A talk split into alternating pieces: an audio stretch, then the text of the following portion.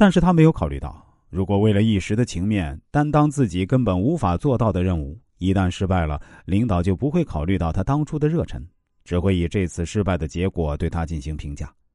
如果他认为对上级拜托的事儿不好拒绝，或者害怕因拒绝会引起领导不高兴而接受下来，那么此后他的处境就会更困难。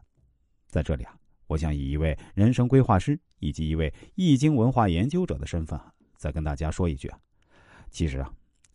我们并不是万事皆能的全才啊，每个人都有自己的能力极限，话一出口就覆水难收，没有挽回的余地。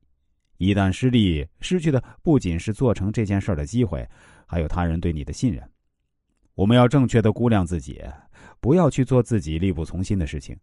盈则满，花至半开，酒至微醉，则为最佳。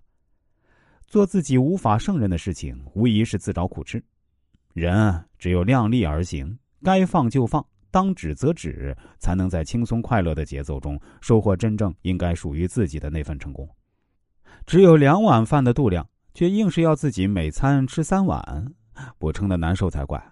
只能挑一百斤的担子，却硬是要自己挑两百斤，不受伤才怪。同样的道理，明明做不到的事情，却偏要去做，一定会被生活压得喘不过气来。做事要量力而行，自己感到难以做到的事儿，要鼓起勇气承认自己的不足，让对方有个了解的空间，对自己也有一个缓和的余地。只有这样，你才能成为真正会办事的人。否则，在能力之外的事情还勉强的答应，那么将来丢脸的肯定是自己。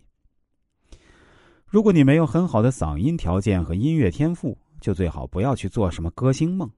如果你没有很好的身材啊，也不要去做舞蹈家的梦；如果你连简单的句子都写不通顺，就最好不要去做文学家的梦。如果你并不具备出色的运动天赋和身体素质，就最好不要去做奥运冠军的梦。